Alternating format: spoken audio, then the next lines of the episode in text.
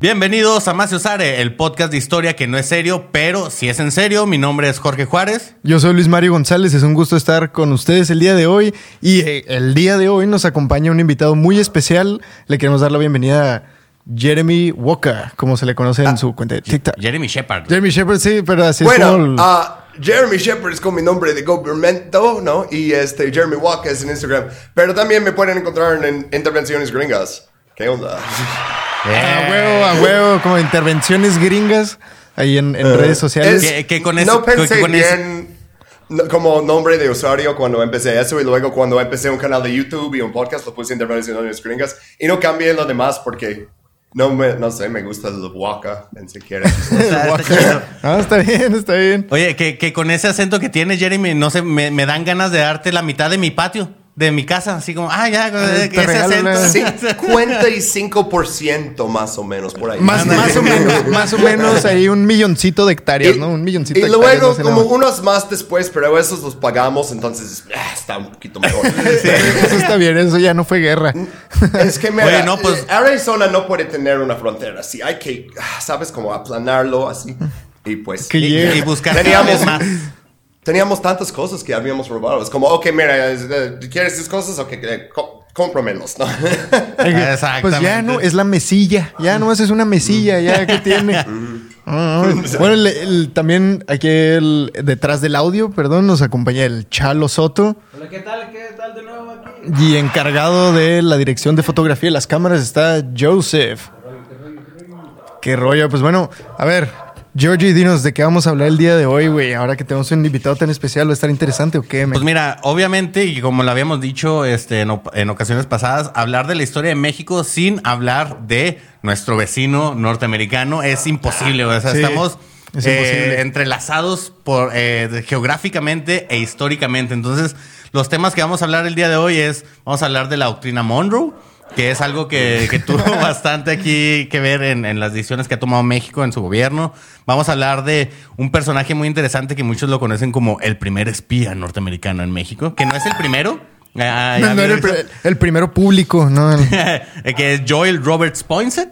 ok. Y este, vamos a cerrar ya con las relaciones que ha tenido México con Estados Unidos y la independencia de, Me- de Texas, la guerra de México-Estados Unidos. Y el último tema se los dejamos pues sorpresa. Así que quédense hasta el final porque este chismecito se va a poner bastante bueno, güey. Entonces, vamos a entrarle con todo, güey. Doctrina Monroe, güey. A, A ver, ver. ¿qué pedo, güey? Dale, Pues ¿quién se primero llevar la primera palabra? explicamos quién era Monroe, ¿no? Sí. ¿Quieren empezar con Ok. eso? Ok, Ah, pues dale, dale, ¿Quién era este Monroe? Suena sospechoso desde el principio.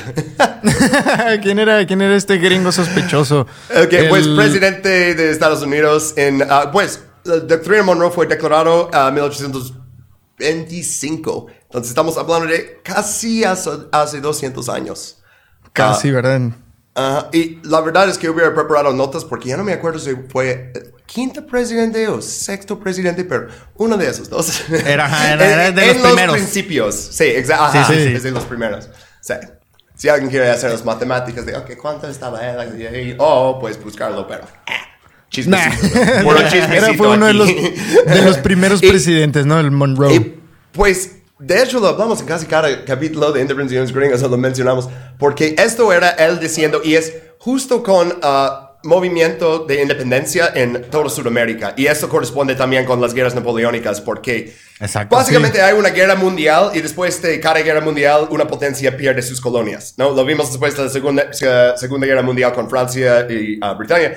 Ah, pero lo vimos con las guerras napoleónicas con España. Entonces tienes todos Cierto. estos países declarando independencia. Y Estados Unidos dice, esto me conviene mucho. Porque Bastante. ninguno de esos países tiene una armada como España. Entonces, si yo básicamente ahora reclamo todo, pero lo pongo en las palabras de, y vamos a ver eso re- repetido en el Pacto de Río, en 47 y muchas otras veces, pero seguridad, de seguridad mutuo, o sea, i- igual la OTAN, pero bueno, seguridad, que yo voy a proteger, yo voy a proteger a todos estos países de cualquier intervención europea. Y hemos visto una y otra vez que eso ah, no es cierto, pero lo usan como pretexto. Porque, eh, ¿Y por qué digo que no es cierto? Porque, por ejemplo, en 1982, ah, Argentina y ah, Reino Unido y pues no, Reagan y Thatcher son amigos, no van a, no, no, no van a hacer nada. Sí. o sea, y Sí, esto es directamente Sí, una potencia europea interviniendo en eso. Y siempre usan la doctrina Monroe para defender eso. ¿no? Exacto, Y, ok, y- se puede y- decir que... Ajá. Ah, no, perdón, o sea, de que justamente se creó como esta doctrina para defender como el, el expen- eh, la expansión imperialista, siendo que Estados Unidos también tiene una política este, imperialista, ¿sí me explico? O sea, nada más Sí. fue así como, no se metan con lo mío, Es que- así, que- déjenme a mí mi pastel. Eh, creo creo yo que en un principio tenía un poco de sentido, porque sí tenía esta, o sea, porque también en un principio Estados Unidos no era tan fuerte y en Nah. 1812 hasta les quemaron la Casa Blanca los canadienses, Eh, ah, bueno, el Reino era- Unido. Exacto. De hecho, justo anoche grabamos un capítulo sobre eso. Y fue primer intento de expansión territorio que no fuera el territorio indígena, obviamente, porque eso es desde día uno, desde de acero, ¿sabes? O sea, desde antes que era un país. Ah, pero no, eso era que invadieron Canadá varias veces desde Michigan, desde Nueva York, y cada vez ah, los británicos les ma- mandaron corriendo, básicamente, porque ellos eran un ejército profesional. Y tenías, o milicias, ¿no? Y esta vez estás invadiendo su territorio. Es otra cosa, ¿no? Y muchos Exacto. batallas en esa guerra fue 8 mil soldados estadounidenses contra 400 defensores británicos. Ah, victoria británica. Y es como, ¿qué? Sí. Pues, sí, exacto, exacto. Sí, Pero, pues, y- que- y- pero es que afilaron sus dientes, ¿no? Y luego después de eso ya pudieran lograr la conquista de México. O bueno, no, la, la anexación de Texas y la cesión, La- las palabras que usan, pero la, la unión. Y- Cuando, cuando llevaron los principios de justicia y paz a esa zona, ¿no? Y Estados Unidos tenía como tanto, ¿cómo dices cognitive dissonance en español? Como disonancia cognitiva. Ah, dison- ah, sí, en- cognitiva, en ese- sí. cognitiva, sí. Ah, en esa época, porque cada vez que se trataba de esclavitud era, ok, vamos a dividir la opinión a la mitad. Ok, sí podemos admitir Missouri como estado con esclavitud, pero tenemos que también admitir a Maine. Y después de conquistar a México, ah, los del sur dicen, pues reclamamos todo México. ¿Por qué? La- el compromiso es que no podemos tener esclavitud arriba de esta línea. Ah, pero Ah, abajo sí. Entonces, para todo abajo, México. sí, eh, que hay para abajo, México. Pero, luego- pero se preocuparon porque dijeron, es que la mayoría de la población vive en esta parte y así tenemos que hacerles ciudadanos, tal vez, o tal vez no, como Puerto Rico, pero, pero, pero aún así es una gran vez no. población mestiza. Decía, ¿no? Y como, Exacto. no, uf, e- e- eso era lo que más les asustaba, no sé, si fuera completamente ah, negro, indígena o, o algo así, pero como que existía tanta historia de criollas y todo eso en la historia de México, era como, uh, no, nos da mucho miedo esto. Sí. No les da Entonces, miedo de por su propio una- racismo. Una nación mestiza, ¿cómo vamos a controlar a tantos esclavos? De que, Van a ser muchos. verga, pues, pues no, no, no lo haces. O sea, pero que en un principio yo creo que la doctrina Monroe tenía un poquito de sentido, porque pues Estados Unidos también apenas creciendo necesitaba también pues asistencia mutua con otras naciones que se estaban tratando de distanciar de Europa para poder sobrevivir. Entonces a lo mejor y en un inicio tenía un poquillo de sentido, pero obviamente a la- a la- unas cuantas décadas después pues ya se estaba pervirtiendo este, Es que- este sentido de la palabra porque se volvieron mu- muy, poderosos, muy poderosos muy rápido y mucho más rápido que, les- Latinoamérica. Le, le das mucho crédito a los gringos con eso de, oh, al principio estuvo bien. Yo creo que desde... la, la pura teoría, nada on paper. No, pero la, la teoría es algo cínico, porque no es que, oh, tenemos tantas ganas de proteger a estos países, porque Sí. no, ni vamos a reconocer sus gobiernos independientes si ah, no son como nosotros pensamos que deben ser. No, y incluso en algunas veces, como en, en Chile, que Chile declaró independencia y Estados Unidos no lo reconoció por 15 años, hasta que hubo un golpe que puso un junta militar y ya lo reconoce. Sí. Y es Fíjate- Ah, muy es indicativo de lo que quieren en Latinoamérica. Sí, yo, yo lo que veo es cierto, mucho con, con- con la doctrina Monroe es, es como este, este bully que ve que eh, el, al vato que quiere, eh, que quiere bullear ya no tiene quien lo defienda. Entonces es como, ah, mira, todos los países de Latinoamérica ya, ya se están independizando por todo el pedo de las leyes borbónicas Sí. y ya todo este rollo. Como, ah, mira, lo- nos agarró bebés, por así decirlo, así sin nadie que, nos- que apenas estamos entendiendo un gobierno que hacía, o sea, después de las independencias en Latinoamérica, o sea, en muchos países no teníamos una idea clara de cómo hacer política, de qué tipo de gobierno. Entonces, eso le cayó como anillo al dedo a Estados Unidos. Y creo que por eso hizo esta, esta ley para disfrazar sus oscuras intenciones. Sí, sí, sí, eso es cierto. Pues sí, ya, ya más adelante se fue volviendo evidente lo que significaba, ¿no? O sea, como que no, no, no era precisamente lo que, lo que escribieron en el papel, sino tenía otras intenciones. Y ya más adelante se fue volviendo evidente ese pedo. Exacto. Con Entonces, Roosevelt, por ¿no? ejemplo, Con el corolario Ándale. Roosevelt al doctrina Monroe. que él dice, ándale, mira, ándale. exactamente lo que queríamos decir hace ya casi 80 años fue que ah, es mi dominio. Y no Sí. puede mandar barcos ni a los puertos aquí sin enojarme. Pero que incluso desde antes, con el, con el corolario de Rutherford Hayes, o sea, el poquillo antes del de Roosevelt, que fue el de Hayes, pues ahí también marcó algo, güey. Pero, Jorge, nos ibas a, nos ibas a decir algo del... Sí, o sea, bueno, nada más, o sea, como nota, o sea, de que mucha, una, una de las cosas que impulsó a la, la doctrina Monroe eh, fue de que, por ejemplo, eh, en, en Europa se estaba, se formó la, la Triple Alianza. Ah, que fue Ah. este que estaba formada por monarcas de Austria, Rusia y Prusia, que ellos se eh, querían defender a, los imperios monárquicos sea, y que habían puesto así de que no, nosotros vamos a defender este todos los gobiernos que tengan sus principios cristianos, vamos a llevarles justicia, caridad, paz con el con el Paz, otra vez. Otra vez, paz. con, con- con el afán de, de, este, de tener el liberalismo que Sí. estaba sucediendo a nivel mundial. Entonces, también Estados Unidos, cuando vio que estaba pasando en ese- eso en Europa, fue así como, hey, estos vatos a lo mejor se quieren venir para acá. Entonces, te digo, pues sí fue una, una jugarreta ahí interesante. Entonces, se me hacía importante nomás mencionar de qué estaba pasando en Europa.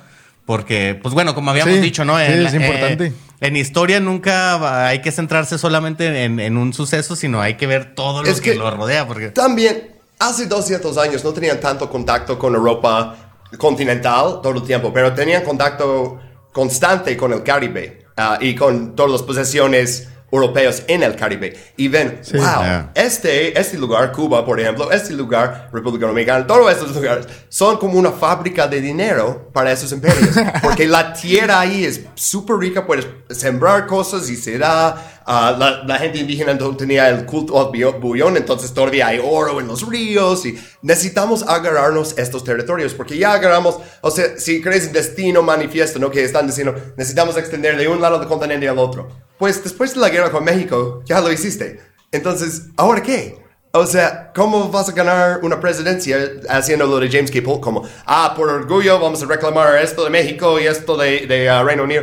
¿Cómo vas a hacer eso si ya tienes todo el continente? Pues tienes que seguir expandiendo. El lugar más obvio es el Caribe y pues Centroamérica, porque es- eh, Exacto. sigue siendo así. Y más tarde al Pacífico, ¿no? A Hawái y pues más Sí. tarde a todo el mundo. Sí, hasta Japón llegaron, ¿no? De hecho, que, que Japón estaba en un, en un estado de peque- pequeño fun fact. Ahí, este, el- nota de un lado. Eh, Japón estaba como, como aislado del resto del mundo durante como 400 años y durante varios cientos de años estuvieron aislados hasta que llegó una flota naval gringa y dijeron de que, eh, a ver, o abren sus puertos o les abrimos sus puertos. Llegaron y antes de hablar dispararon, o sea, les echaron cañonazos como Ah, muestra de ¿de fuerza, ¿no? Ajá, porque también tenían miedo que tal vez intentamos este, desembarcar y nos atacan. Ah, Sí. porque sabemos que estamos violando su tratado con los holandeses de no sé cuánto, hace, hace cuántos años. ¿no? Pero era durante mucho tiempo, como nadie puede hacer nada aquí, no- no queremos comerciar nada. Y luego, oh, este Commodore Perry, que de muchos de los Perrys, porque también había un Perry en, este, en la Marina en 1812, también había un Perry en la Primera Guerra Mundial, como seis generaciones de Friends, ¿no? tenemos realeza en Estados Unidos. No más es una coincidencia que todos los presidentes se llaman Roosevelt y, y Bush dos veces. Y, uh, oh, Pero- y- pero y no es oligarquía, Bush- ¿eh? Pre- Prescott Bush intentó hacer un golpe de estado contra Franklin Roosevelt. No, es una coincidencia. No tenemos realeza. Pero este sí, que este Ay, llega güey. a la bahía de Tokio y dice, ah, van a hacer comercio con nosotros. Y aparte, luego les ayudaron a ganar la guerra ru- ah, ruso-japonés, porque a Estados Unidos le encanta chingar a Rusia, inclu- incluso antes del comunismo, es 1905, ¿no? Y Japón, por ganar una guerra a Rusia, dice, ¿sabes qué? Yo puedo ponerme en el escenario de las potencias europeas, porque ya gané a una, entonces, ¿qué? Ah, Sí. Y pues vimos el resultado de eso. Es como, güey, deja a Japón en paz. O sea, mira qué hiciste. Déjalo, ya déjalo. O sea, Mm. prácticamente es como eh, Estados Unidos y Rusia, entonces siempre han estado como vulgarmente se dice aquí en México. O sea, siempre han estado vi- viendo a ver quién tiene la verga más grande, ¿no? Así como, a ver, a ver, a ver, si yo puedo más, yo, yo puedo invadir más que tú. No, yo, yo puedo tratar peor a la gente. No, No yo sé. puedo hacer... Eh, que- O sea, ¿qué tiene contra los rusos? Pero es algo que existe desde antes de la Segunda Guerra Mundial, desde antes de la Primera, desde antes del comunismo, que era una, una cosa de, no sé, ah, más Es una, es, es una rusofobia que también existe en, en Europa continental, así desde hace un chorro. Pues, güey, o sea, si ves cómo el ruso mató a, Jo- a este, a Krill en Rocky, güey, Ese tú sí le agarras coraje, bueno, Es yo sí digo, no a- a- a mames, sí. Apolo, ¿verdad? Ese Sí. de pasaron de lanza, ¿eh? Dolph Lundgren, si no mal recuerdo, es sueco. Se, se llama Lundgren, entonces yo creo que sí, ¿eh? Pero lo pusieron en sueco como un ruso y dicen, nadie se va a dar cuenta. Es güero, es Es acá, no es nada. y no va a hablar en toda la película, entonces ah, tú di que es ruso. I must break you. Es todo lo que dice. I will break you. Qué, qué, qué fregón. Güey, entonces, pues a, a todo esto se resume eh, la doctrina Monroe, güey. O sea, cómo eh, Estados Unidos este, ha querido como, o quiso y ha tenido eh, el control sobre eh, eh, América. Sí. O, pues sí, por todo el, todo el Pues continente, sí. a, a partir de, de esta ideología de nosotros vamos a defender el- la soberanía de todo un continente, porque nosotros somos los que tenemos a Dios de nuestro lado. Ah, tenemos al sí, Capitán. América. Y, y que eso fue. Prácticamente. Es- eso, eso fue avanzando eh, poco a poco, güey. O sea, porque el- en un principio era lo que te decía ahorita, así como de la pura teoría, ¿no? De que, eh, pues nos tenemos que apoyar entre todos, chavos. Pero luego más adelante, con el corolario Rutherford Hayes, nada más para dar un poquillo de contexto de este rollo de, de cómo fue avanzando y poniéndose más descarado el, el- la doctrina Monroe. Ya con el, el- presidente Rutherford Hayes dice que, a ver, le vamos a agregar este rollo a la doctrina Monroe que dice que el, el, lo que decías ahorita, Jeremy, que el Caribe y Centroamérica es parte de la esfera de influencia exclusiva de los Estados Unidos. Estoy que, Ni ah, siquiera cabrón. fue como, co- o sea, el, el famoso acuerdo entre uh, Stalin y Churchill, ¿no? El, el acuerdo de porcentajes, ¿no? De, ok, eso va a ser. No, Sí. esto fue 100% mío. mío. Sí. Firmado yo. Este, entonces, es la cosa. Oye, ¿y quién, y quién lo dice? ¿Yo? ¿Yo? Eh, ¿Yo lo estoy diciendo? Ajá. ¿Y no, quién lo no respalda? consultó. ¿Mi ejército? Pero, por ejemplo, durante la Guerra Civil es justo cuando uh, República Dominicana volvió a ser parte del Imperio Español. Estados Unidos ve eso y dice, uh-oh, uh, porque eso justo después de eso es cuando están intentando por como tercera vez comprar Cuba, comprar la bahía de Samaná en República Dominicana. Com- ah, ah, es cuando tienes este, los filibusteros invadiendo a, a, a todos lados, a Nicaragua, a Cuba, a México, a Baja California. Este, todos eh, intentando... Oh, oh, también tienes este, los, los como aventureros, si los quieres decir así, o piratas, ah, de las Islas Guaneras, ¿no? que, que van y, y ven mucho guano de murciélago ahí y dicen, bandera estadounidense, mío, ¿no? Y ah, este es como, eh, está como declarando más como, eh, necesitamos en esa época que están cambiando muchos territorios y hay muchos países independientes, pero que no pueden mantener un gobierno por más que seis meses sin ah, otra intervención Sí. militar o regresan a eso o tienen una guerra civil. Y pues entre más podemos calmar ahora, luego por uh, uti possessis o como es la justificación en latina, ¿no? Es, es si yo tengo gente viviendo ahí, es mío. Exacto. Sí. Eh, Eso es cierto, que hizo es- en ah, las Malvinas, pero... Que, que de hecho, eh, bueno, va otro fun fact. Eh, eh, va, otro, otra nota de lado. Eh, eso está empezando a pasar en el Polo Norte, ya que se está derritiendo todo. O sea, todas las naciones que alcanzan el Polo Norte, me- tiene así como, hay una islilla ahí que ya se descubrió del hielo, manda gente a vivir ahí, la chinga. Por ejemplo, vi un video de... Todos los osos de blancos de Coca-Cola, ya son de Esos nosotros. mis- pues, son blancos, son, son como yo, son blancos. Pero, pero el- hasta, hasta donde sé que Rusia sí tiene un, un lugar, como que un, un- un pueblito con una industria así pequeñita de minerales, algo así, pero les está perdiendo dinero, o sea, eso les pierde. Pero el, el rollo es de que están tratando de adjudicarse más espacio de, del Polo Norte, ¿no? Pero bueno, ese es otro tema, ese es otro tema. Y todos Güey, esos o sea- marineros hace 200 años cuando hacía frío, intentando encontrar el, ¿cómo es Northwest Passage? ¿No? Como el, el paso por el noroeste, ¿no? Para llegar Sí. de Europa a Asia. Y no pueden porque hay demasiado hielo y mueren ahí de starvación y de cosas horribles. Ah, y ahora es como, pues ya no hay hielo. ya pasas Sí, ya. directo. O sea, eso por Y si primera sí hay vez es como hielo, una lo ruta. rompen con los... Sí, Ajá, y sí, si fácil. hielo, lo rompen con los barcotes estos y ya les vale madre. O hace negocio con ese hielo, así de que no dudes que al rato así gente, no, mira, te vendo el hielo de Alaska, güey, bien fresquecito. No Así, sé. o sea, así era eh, el imperio británico llevaba hielo que compraba de lagos congelados en Massachusetts y lo llevaba como bien empacado hasta la India para que sus oficiales ahí podían como tomar bebidas frías. Ay, es muy ah, huevo, güey, es que es el capitalismo, güey, sácale a, a todo lo que puedas vender, tú véndelo, güey. Es, es que pedo. antes no tenían refrigeradores. Eh. Fun fact, güey, eso no existía. Pero todavía querían hielos en sus bebidas. O sea, entonces vamos Claro. a llegarlos a la India donde lo estamos ocupando, pero es que hace mucho calor en la India y eh, para los británicos no necesitan alguna cosa así. o sea, ¿Qué es como, necesitan? había un capítulo de Los Simpson, ¿no? Que, ah, ah, que viene alguien con el hielo y dice, Apu, necesitas encontrar otra manera de, de, eh, traer hielo porque perdimos tres hombres en esa misión. Y él dice, si tú sabes una mano- mejor manera de conseguir hielo, dímelo. Y es que así era literalmente, o sea, no podían hacerlo. en- Tienes que mandar una expedición y cortarlo en, en bloques enormes, ¿no? Clásico, los, Sim- los Simpsons siempre nos, nos enseñan lecciones de la vida real, de cómo son las cosas. Es, es una clase, es clase. Los Simpsons es una clase, güey, de historia.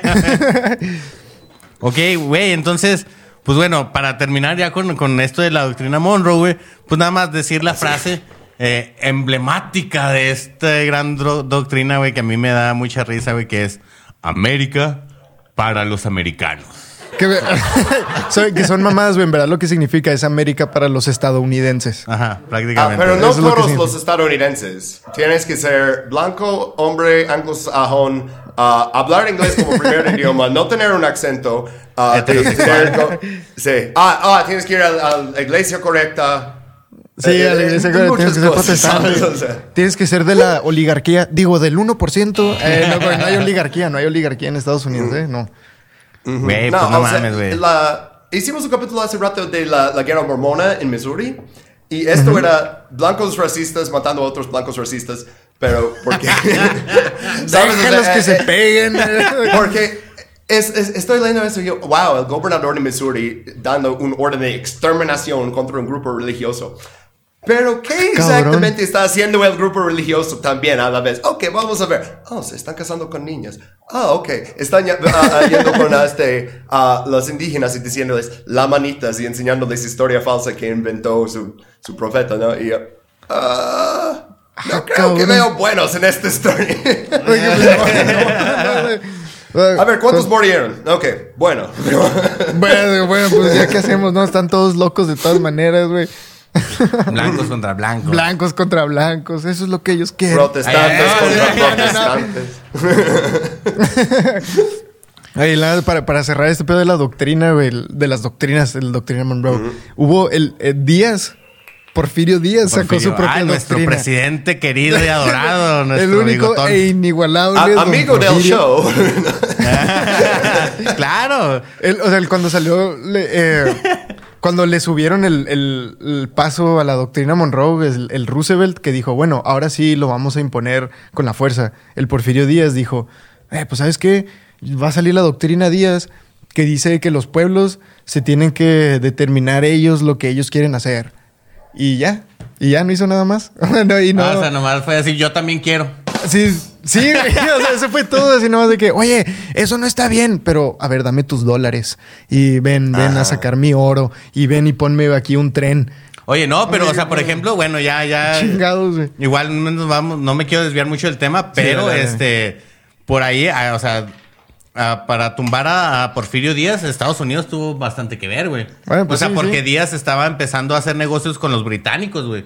Sí. Y también, con, sí. con petróleo, de hecho. No, eso ah, es. no Eso antes era el pecado más grande que podrías hacer. Luego era con Unión Soviética. Pero al Ajá. principio era para hacer algún tratado con los británicos directamente y cortarnos Sí. este esfera de influencia. Porque yo, nosotros no tenemos nada en Asia. Y mira los británicos, ellos tienen todo esto en Asia. Y pues, ¿cómo Exacto. cambió eso? Realmente, pero... Ya, ya, se volteó la revés, tortilla. pero- Exactamente, entonces por ahí Estados Unidos sí, sí ayuda a tumbar a, a Díaz, güey. De hecho, son, son los que financiaron la revolución prácticamente, güey. Ah, pues sí, sí. O sea, muchas armas que... Oh, bueno, güey, me voy a adelantar. No, no me No, no, no te adelantes, mejor hay O que- sea, Estados Unidos siempre ha sido como el dealer de, de armas de México. Así como, ah, ¿quieres armas? ¿Tienes un problema? Ahí te va, ahí te va armas, armas, armas, armas. A todo el mundo. Es, es la posición. Bueno, a todo o el sea, mundo. Si va a haber guerra, vendes armas, ¿no? Es como cuando encuentran oro, ¿sabes cómo ganas dinero? No vas y buscas oro, vendes palos. ¿No? O Sí, sea, a todo lo demás. exacto. Eh, eh, es- de hecho, es lo que lo- los suecos hicieron durante la Segunda Guerra Mundial, que, o sea, había momentos que en el Pacífico un avión estadounidense está disparando a un barco japonés y los dos están usando cañones que vienen de Suecia. Es Estados Unidos y Japón en el Pacífico, pero todos compran armas de ellos porque la verdad son lo más dependables, o sea.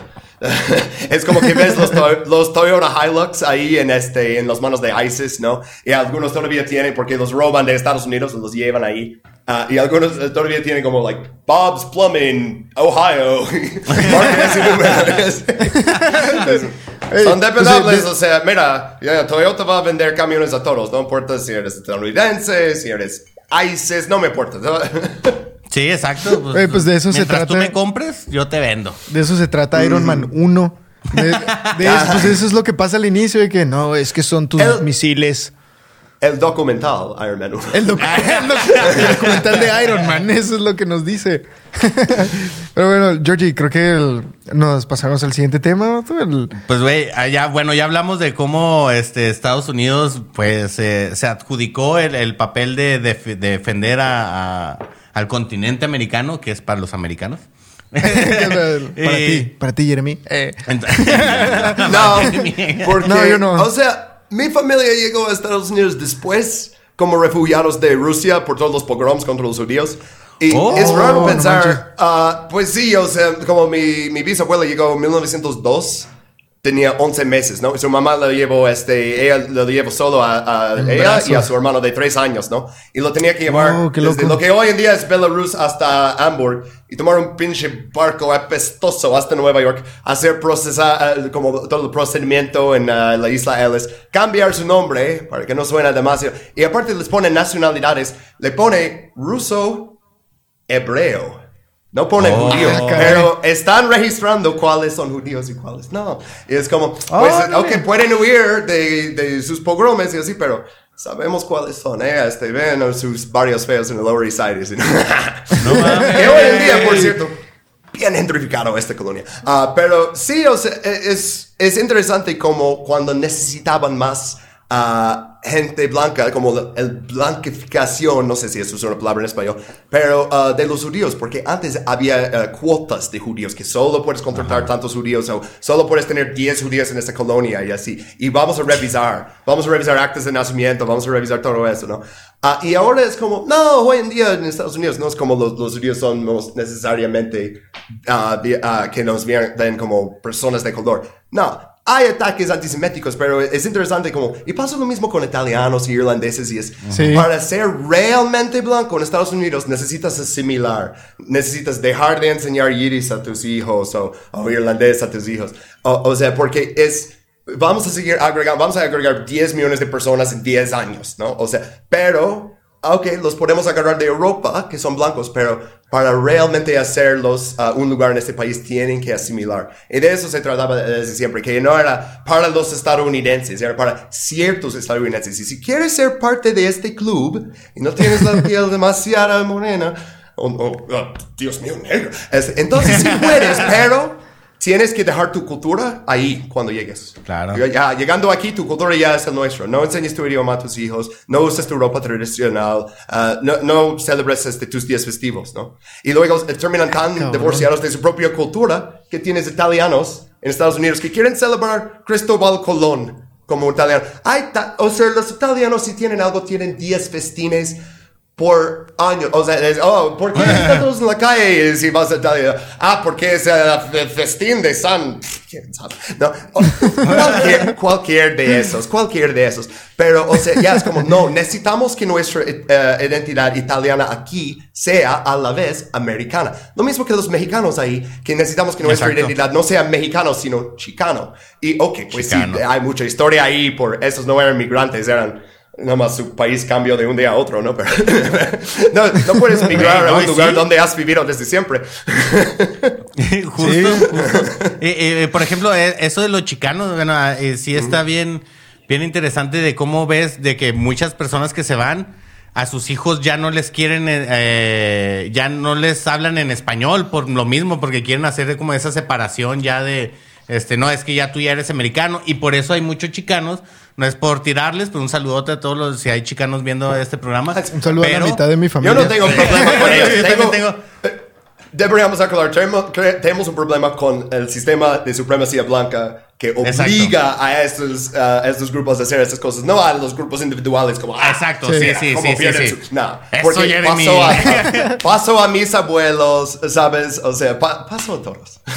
Ahora, ahora sí que como, como el canal de televisión pasa en la vida, pasan las películas, pasa en TNT, güey. O sea, en todos lados. Lo que cuentan los chicanos. Eh, Pues, güey, entonces, pues ya hablamos de, de- de la doctrina Monroe, de cómo implementó su sistema de seguridad.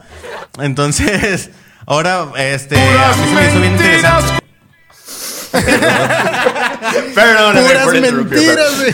Ah, Date, date. Es la verdad, son puras mentiras, güey. Ahora, este, hay, hay, hay- hay un personaje eh, muy interesante eh, en, eh, que tuvo que ver, un estadounidense que tuvo que ver eh, eh, en, en México, que se llama yo, a ver, eh, este Jeremy, la otra Joe vez, eh, esto lo, lo voy a cont- ajá, lo, lo voy a contar Joe como anécdota porque sí. Le- Secretario le- de guerra. Antes no teníamos departamento de defensa. Él, él era secretario de la guerra. O sea, así lo ponemos. Y luego cuando queríamos fingir que todo el mundo era defensa, lo cambiamos a defensa. Pero sí, secretario de guerra. y luego, este, no me acuerdo si era enviado o era ministro de México. El ministro. El ministro. Fue- fue ministro. Yo- Sí, sí, no sí. Era uno de los dos. no, no, sí, sí, fue el, el- el ministro. Entonces me voy a referir a él como Poinsett, nada más. Sí, no, porque si no, el Jeremy te regaña. Eh, El ¿cómo? Jeremy me corrige. Es que como anécdota en el programa, este, una, cuando eh, hicimos la llamada para eh, hablar de cómo iba a estar el programa, este, le, le comento a Jeremy, ah, eh, hay un personaje que se llama eh, Joel Poinsett y luego Jeremy, ¿what?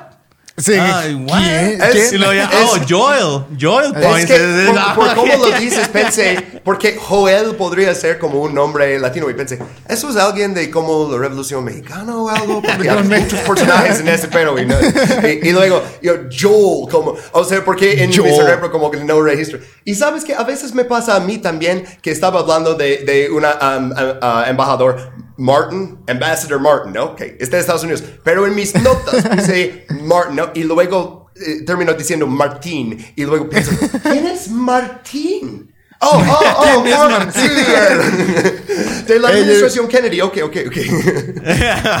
Pues es que ya eres mexicano, ¿no? Ya, ya, ya eres. Ah, ya, ¿cu- ¿Cuánto tienes aquí en México ya, Jeremy? Van a ser en agosto siete años. Nah, pues ya. Güey. ya, o sea, ya pasando los, los cinco. No, pues de, de hecho dicen que si tomas agua de, de la llave de en México, ya te conviertes automáticamente en. Ya la diarrea ya. Hay mejores maneras. Te, te puedes naturalizar. o sea, no tienes que tomar agua de la llave. o sea, no, De- no quiero recomendar de eso. hecho, por favor, no lo hagan. No me dio superpoderes. No es como Incredible Hulk. O sea, que toma su- eso sería un muy buen TikTok si alguien quiere hacerlo. Yo, la verdad, tengo demasiados proyectos, pero que alguien tome agua de la llave y les da como superpoderes mexicanos. O sea, estaría increíble. Ahí está. Hay un Los personaje- que nos están viendo Por- ahí. ahí cualquier idea persona que lo quiere hacer. Ahí está. Ahí está la idea. Quien quiera que lo haga. Es más, si una eh, la persona que lo haga, coméntenos ahí y ahí le, le hacemos una mención, güey, porque sí, es una buena idea. Y Jeremy les va a cobrar por la idea. Sí, Ay, él les cobra y les manda Antes el. hacía tantos TikToks y la verdad, ya que empecé tantos proyectos, me da ideas así como para TikTok y pienso, eso sería chistoso. Lástima que nunca lo voy a tener tiempo para hacerlo. Pues igual eh, apuntarlas, ¿no? Así para el final, así como, ah, un ratito libre. Pero bueno, entonces, Poinsett. Joel Ajá. Poinsett. Joel Poinsett. Poinsett. Pues bueno, guacha, este vato es, eh, es de Estados Unidos, es de Carolina del Sur. Es eh, de familia adinerada, obviamente es privilegiado, por así decirlo. Este, al vato tuvo la oportunidad de eh, estudiar en Europa. Este, se hizo, es me- su, bueno, su primera profesión, entre muchas otras, era médico botánico. Ah, ok. Entonces, Eso eh, sabía vato- él. ¿En serio? Sí, sí, eh, es su primera profesión. Y, por ejemplo, esa información, la, mucho de lo que voy a hablar de, de, de Poinsett la saqué de la National Museum of American Diplomacy. Oh. Pues es como de, de la, de la oficial, así como Su- de... ah, suena oficial, ¿Quién, güey. Suena quién es oficial. el dueño de este lugar? Ah, luego es, oh, es parte del Instituto Carnegie, que es parte del Instituto esto, que es las... Ah, ah, sí. ¿Fuentes en Oh. inglés? Si la fuente está en inglés, debes estar sospechoso de esta fuente. Sí, no, ajá. Eh, y, y justo. Al tiro, mira, al tiro. ju- justo por eso eh, se me hizo bien interesante, eh, porque lo cuentan bien bonito, güey. O sea, es como, ¡ay, güey! O sea, no, no. Pero ya después buscas en otras fuentes de, de esta persona y pues te das cuenta de que hay cosas que contrastan bastante, güey. Entonces, eh, bueno, por ejemplo, pues tuvo la oportunidad, de- los papás tenían dinero y todo, tuvo la oportunidad de viajar por Europa, por un chingo de lados, güey. Entonces, el, el vato agarra la eh, pues la facilidad de dominar varias lenguas. El vato eh, dominaba el español, el ruso, el alemán, el francés, el verga. italiano. O sea, eh, tuvo bastante formas de expandir su, su lenguaje, ¿no? Y obviamente, siendo de alguien de dinero y conociendo tantas, tantos idiomas, siendo médico, pues abre sus relaciones bastante grandes. Tanto que llegó a conocer a Napoleón, güey. Acá cabrón, tu, ¿de tu veras? tío. Sí, sí, sí. Eh, Bueno, No, es que le, le digo a su tío porque este güey ah, tiene un póster, en- eh, casi trae tatuado a Napoleón en la espalda. De hecho, no. aquí lo traen. ¿Pero que no por ver. qué? Porque es Ah, blanco, míralo. Hay, co- hay cosas que se pueden aprender de, de grandes personalidades de la historia, ¿no? Nomás, nomás eso. Bueno, entonces es que conocer a no soy muy Napoleón. fan. No, no soy muy fan de como la, la- la historia del gran hombre, ¿no? Que siempre en la historia como damos demasiado crédito a una persona. Sí. Napoleón es uno de esos casos que sí, que siguen estudiando sus tácticos hoy en día, o sea, que básicamente inventó la guerra moderna. ah, Y sistemas de gobierno y- modernos también. Sí, pero también, o sea, su sistema de ah, dar de comer a su ejército era, hacen partidos de foraje. Entonces, donde iba Napoleón, los soldados salían a robar. O sea, Sí. si, si eres nomás como una señora ahí, como haciendo tu pan, y llega un soldado francés y lo roba, y dice, Napoleón es un gran hombre, y dices, yo no conozco a Napoleón, yo nomás quiero mi pan. O sea, Sí, claro, claro, claro. Pues sí, sí, eso sucede. Por supuesto. Y, y, pero fíjate que qué tan importante es, o sea, las técnicas, o sea, Poinsett conoce a Napoleón, también conoce a Alejandro I en Rusia. O sea, el Ah, vato ok. conoció personalidades muy importantes de esa década. Que, su- que fí- eh, fíjate, es hace rato, entonces su Blackberry estaba lleno de buenos contactos. O sea. Exacto, Muy- muy ándale, buenos ándale. contactos. O sea, Oye. tenía en, su- en sus contactos tenía hacia a la élite, así como a los Pero, meros pero chidos. fíjate, fíjate el truquillo ahí en, en lo que nos estás contando, güey. El truquillo que tienes que saber diferenciar de que suena, habla todos estos idiomas, güey. Suena como que, güey, pues todo el mundo. Pero todos son idiomas europeos. Entonces, o sea, en verdad el vato se movía en Europa. Claro, sí, O sea, sí, o sea, pues allá que bueno, en ese entonces eran los que traían el, el dominio del mundo. Entonces, Y la- la- las nuevas ideas, por así decirlo. Y, y justamente, güey, qué bueno que dices ¿eh? eso. Porque, o sea, conoce tantos personajes, a varias culturas, que cuando regresa a su país, obviamente se empieza a involucrar en la política de Estados Unidos, güey. Digo, o sea, conociendo a todas estas personas y su familia era apoderada, entonces obviamente se involucra en la, en la política estadounidense. Y es cuando conoce a James Madison, que es otro presidente de Estados Unidos, güey. Que Justo este, antes todavía, de Monroe. Ajá. Todavía no, no le, no le da un puesto oficial, pero el presidente le pide a Poinsett que eh, vaya a Sudamérica para fortalecer el comercio con aquellos países y lo manda a Hmm. Chile y Perú, güey. ah, sospechoso. Entonces, ajá, entonces lo manda, el, el vato pues llega y empieza a hacer notas de animales, de cómo se vestían, o sea, observar la cultura, cómo comían, cómo hablaban, cómo invitaban a otros a sus casas, o sea, es por eso que se le empezó a denominar que era como un espía. Ah, Porque, o sea, el, el vato empezó a, a- ¿cómo se dice? Pues absorber toda esta absorber información. todo, todo, todo, todo. Que, que está curioso eso del, del llamarle espías y, por ejemplo, na- nada más se tomar en cuenta eh, todos estos datos científicos que está absorbiendo. Dirías tú, pues, eh, pues por el conocimiento igual y sí, pero pues, bueno, siempre, siempre traen ahí jugadillas piratonas. Sí, te digo, y, y ya, por ejemplo, ya hablando de lo que hablamos, o sea, ahorita de que Estados Unidos siempre, o sea, Estados Unidos siempre había tenido una idea expansionista, una Sí. política expansionista. Entonces, que mandara a alguien que ya, o sea, que tuviera, primero que nada, que hablara bien español y que hubiera tenido contacto con personalidades que expansionistas también, obviamente no es una decisión muy inocente. Ese era, en ese entonces no existía demócratas y republicanos, existían demócratas y republicanos, que es el partido justamente de Madison, que es el partido que tenía más apoyo en el sur, como en Carolina uh, uh, uh, Carolina del Sur. South Carolina, como es difícil decir los estados en español. Este, ah, ok, pero y también como Midwest, ¿no? Como esta vez en inglés, ah, como Ohio, Michigan y así. Y estos quieren expandir en el territorio indígena y los del sur quieren todas las tierras ricas de Latinoamérica y del Caribe para justamente hacer más haciendas, o sea, más esclavitud. No es un accidente que él viene de una familia adinerada en Carolina del Sur en 1800 tantos. Ah, ¿Cómo ganamos muchísimo dinero en Carolina del Sur en ese entonces?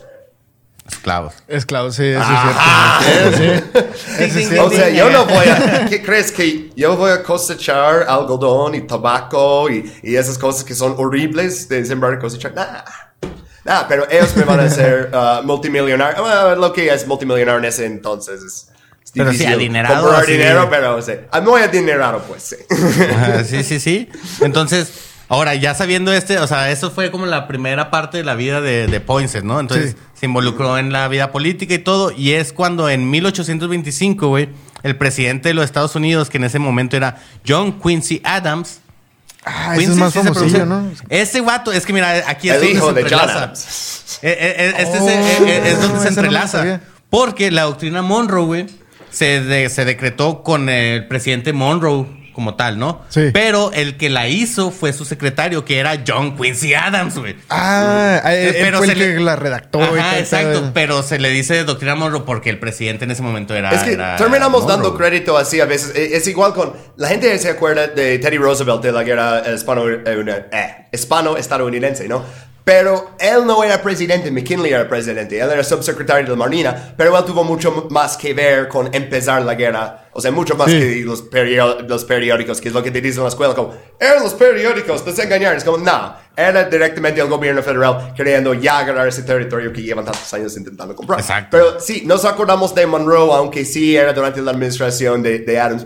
Y eso luego aparece como un footnote en la historia, como, ok, pues mira, Monroe todavía no era presidente, nomás era el secretario. Es como, realmente no importa, porque lo que importa no es exactamente la fecha que pasó, es todo lo que pasó después, ¿no? Nah, sí, sí, sí, es cierto. Entonces, pues, güey, eh, eh, en el 25, ya cuando eh, Adams, le voy a decir Adams, el Adams, el John Quincy Adams, es presidente, ya ahora sí invita a Poinsett formalmente y lo, envi- lo envía a México como primer ministro, güey. Igual, con el propósito de mejorar las relaciones con el país recién nacido, porque es México había culminado su independencia, güey. Sí. Entonces, en el 25 México fue en el 20 más o menos, entonces, a- o sea, una nación bebé, güey. Así como, a ver, va- vamos a mejorar relaciones para mantener la paz en nuestros gobiernos, güey. Obviamente no iba nada, no es nada gratis. Y eh, Poinsett ofrece negociar la apropiación de varias partes de, de- de la frontera, güey. El güey quiere expandir este, Texas, bueno, los territorios de Texas, Sonora, Coahuila, Nuevo León, güey.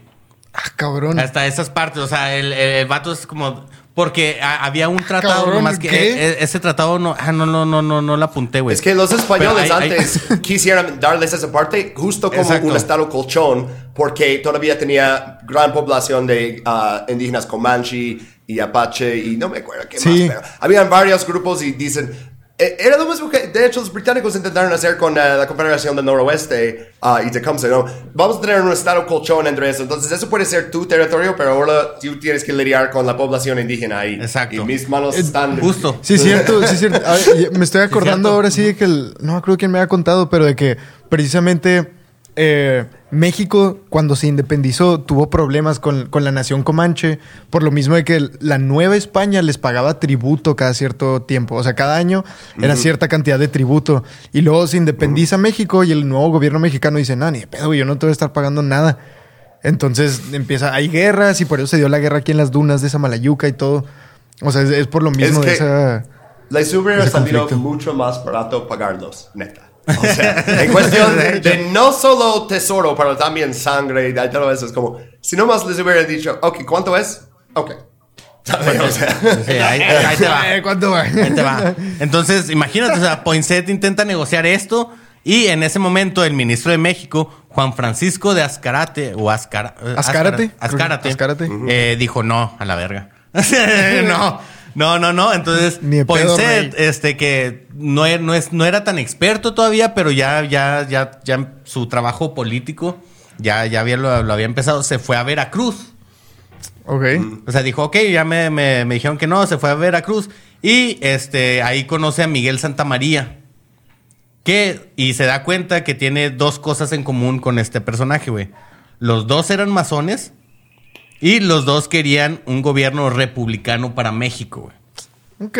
La única diferencia en- entre los dos es que uno era de facción escocesa, masón escocés, y eh, Poinsett era masón yorquino. Ahora, aquí me gustaría hacer un énfasis de que cuando hablamos de masones no, no nos referimos o no, no vamos a hablar como de toda esta cuestión esotérica y simbólica y ocultista, no, o sea, en la cuestión política más que nada, ¿no? O sea, O que sea, todo eso esotérico, no, creo que hasta donde yo tengo entendido, eso no es la masonería así. Ah, pero es que hay mucha Real. gente dice que no, es que ya hablas de masones y ya estás hablando de cosas ocultas. No, o sea, de- más bien desde su lado político. más bien, unirte a ese era como una manera de señalar que eres de clase alta, que tienes Ah, ah. Justo. Ah, es, es lo mismo que cualquier de esos sociedades secretos, o sea, lo mismo que Skull and Bones dentro de Yale. Yale ya es una de las universidades más exclusivas que solo puedes ir ahí si tu apellido es Bush y tu familia regala 100 mil Sí, dólares justo, güey. para Justo, que pongan un nuevo, este, no sé, estadio de fútbol o algo. Este, pero luego, oh, dentro de esta institución exclusiva hay otra institución aún más exclusiva y es un Ajá. secreto. Y eso es lo que pasa con los masones y, oh, pero él es de este lado, es de este. Es, como- Ajá, es porque exacto. todos quieren enseñar, yo soy el más conectado, yo conozco el zar de Rusia, yo conozco Napoleón, este, y mira, mira, yo soy de, eh, como, yo no voy a este Oxxo, yo voy al Oxxo bueno ahí. es- o sea, Ah, exacto. es Que de, de hecho, el- en este pequeña nota, Georgie, cuando nuestro presidente dice viva la fraternidad universal, ese es un término masón. Es algo ¿Quién? así Nuestro como. de- presidente, mi cabecita de algodón, ¿te refieres? Sí, ese, ese mismo. Eh, ese mismo, sí. Eh, La Ok. fraternidad universal es un, pues no sé, principio, masón, algo Sí, así. o sea, mira, no sé. a eso Yo me refería de que, bien. o sea, cuando hablamos de masones, bueno, al menos cuando yo hablo de masones es eh, este pedo más eh, político y no tanto como todo lo misterioso que hay. Sí. Todo- que mucha gente que lo cree, pues está bien, está chido. Entonces, eh, se encuentra con, con, eh, Santa María, que los dos son masones, los dos quieren un, un- una, eh, una república en México. Entonces se unen para derrotar a eh, Iturbide, la monarquía que había hecho, bueno, el imperio de, de Iturbide. De-. Entonces, una vez que tumban a, a- La diferencia es de que los yorquinos querían una república federalista y la escocesa quería una república centralista. O sea, era, era la, la Ah. pequeña y gran diferencia. Sí, Entonces, exacto. Era el- que, que era lo que después se convirtió la pelea de, re- como era, liberal y conservador. Ajá, exacto. Ajá. Ajá. Entonces, eh, eh, Poinsett es como de, de- de los que eh, empezó ese movimiento, güey. Entonces, eh, pone su, su logia yorquina, así como puso su changarrito aquí en México, así como, ah, mira, yo también aquí puedo. Esos son los changarritos. Porque este, lo- los de la eh, facción escocesa ya tenían en México mucho tiempo. O sea, ya habían llegado, sobre todo por eh, los, masón- los masones católicos. Ok. Y ya tenían más tiempo aquí, entonces Pues eh, claro, ¿no? ahora sí que Poinsett llegó y abrió su, su tienda así como, como buen emprendedor y se hizo, tumbaron a Iturbide y este generalmente obviamente después se, se vuelven a, a, A distanciar. distanciar. Entonces, Típico, pues, güey, también. O sea, de que el- no, nos vamos a unir para, para destruir y, y tumbar a este enemigo más grande.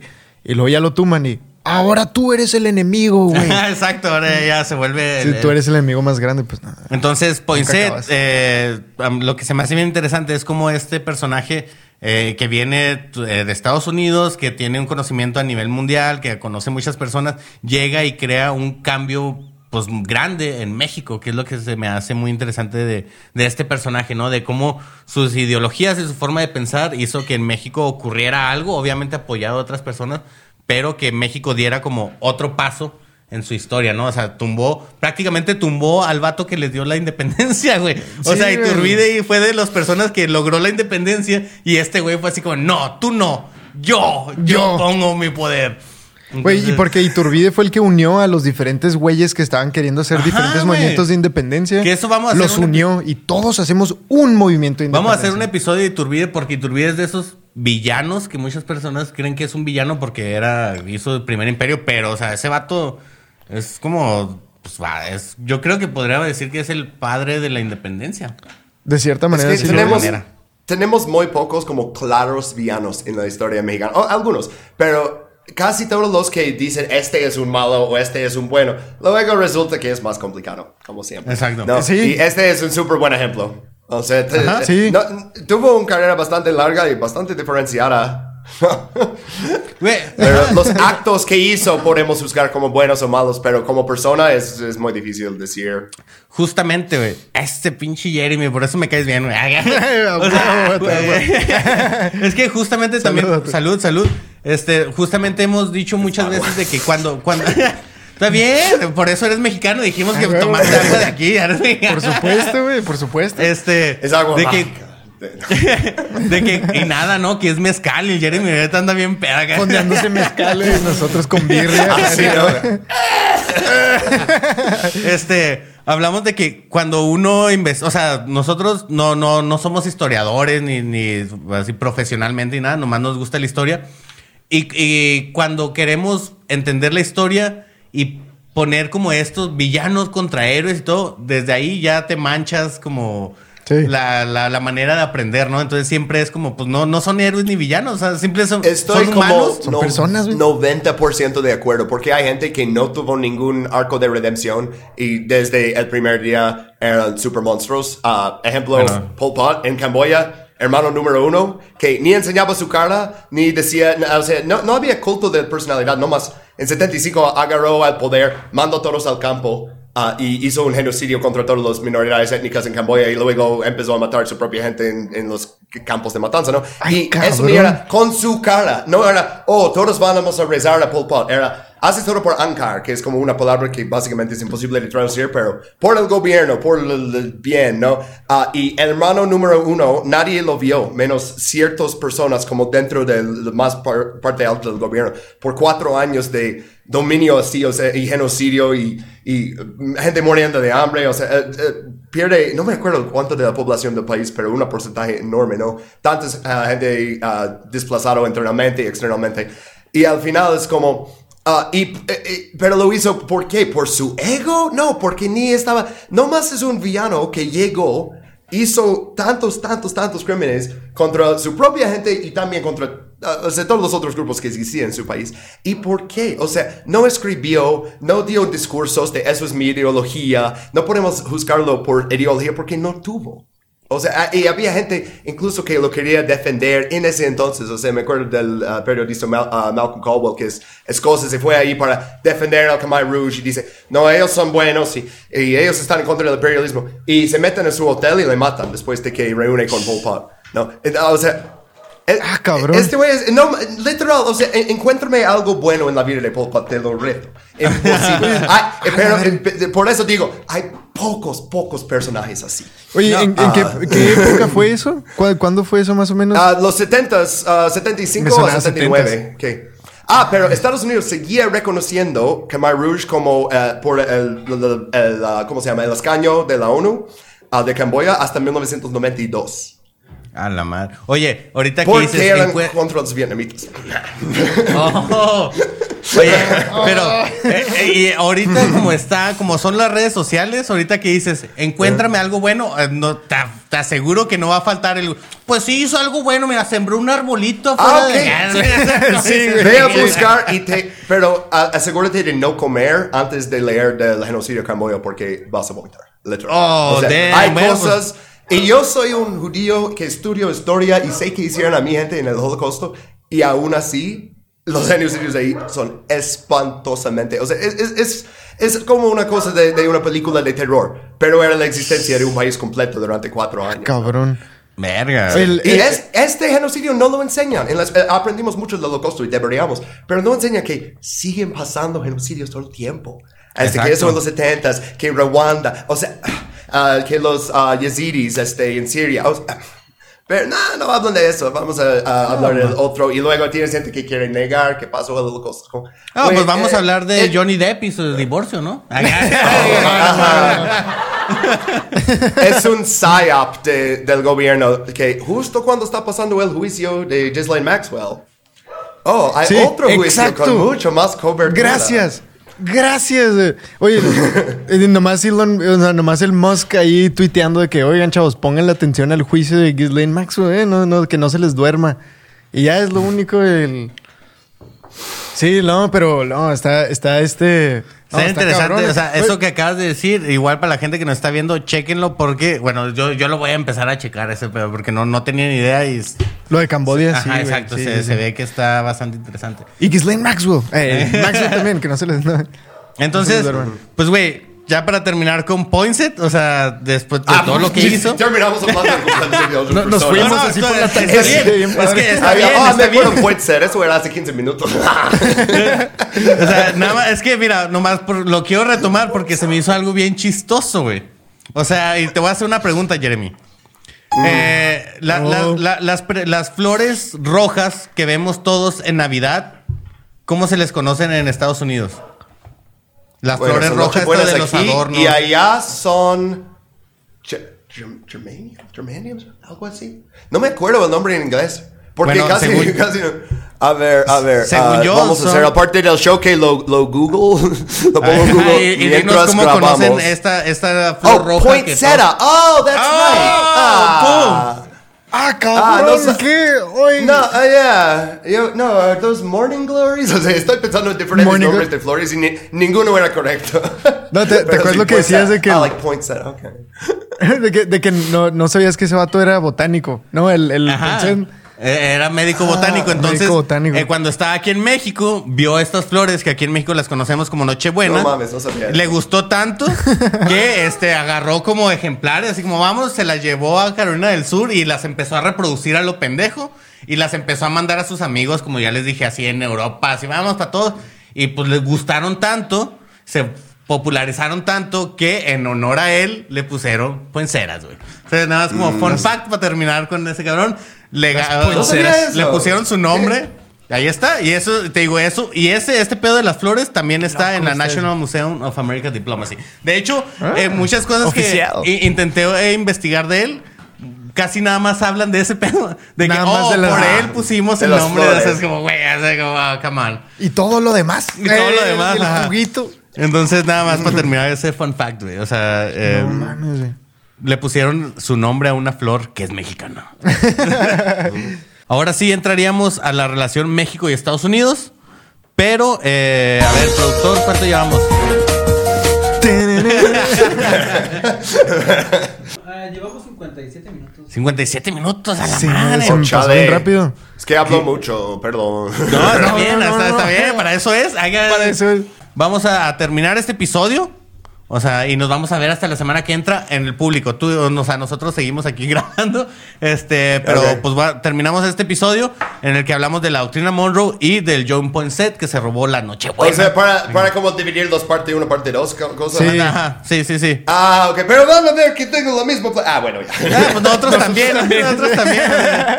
Este, entonces, Ah, sí. eh, igual, pues eh, gente, muchas gracias por vernos. Es- síganos la próxima semana, suscríbanse y pues episodio. chido. Chido.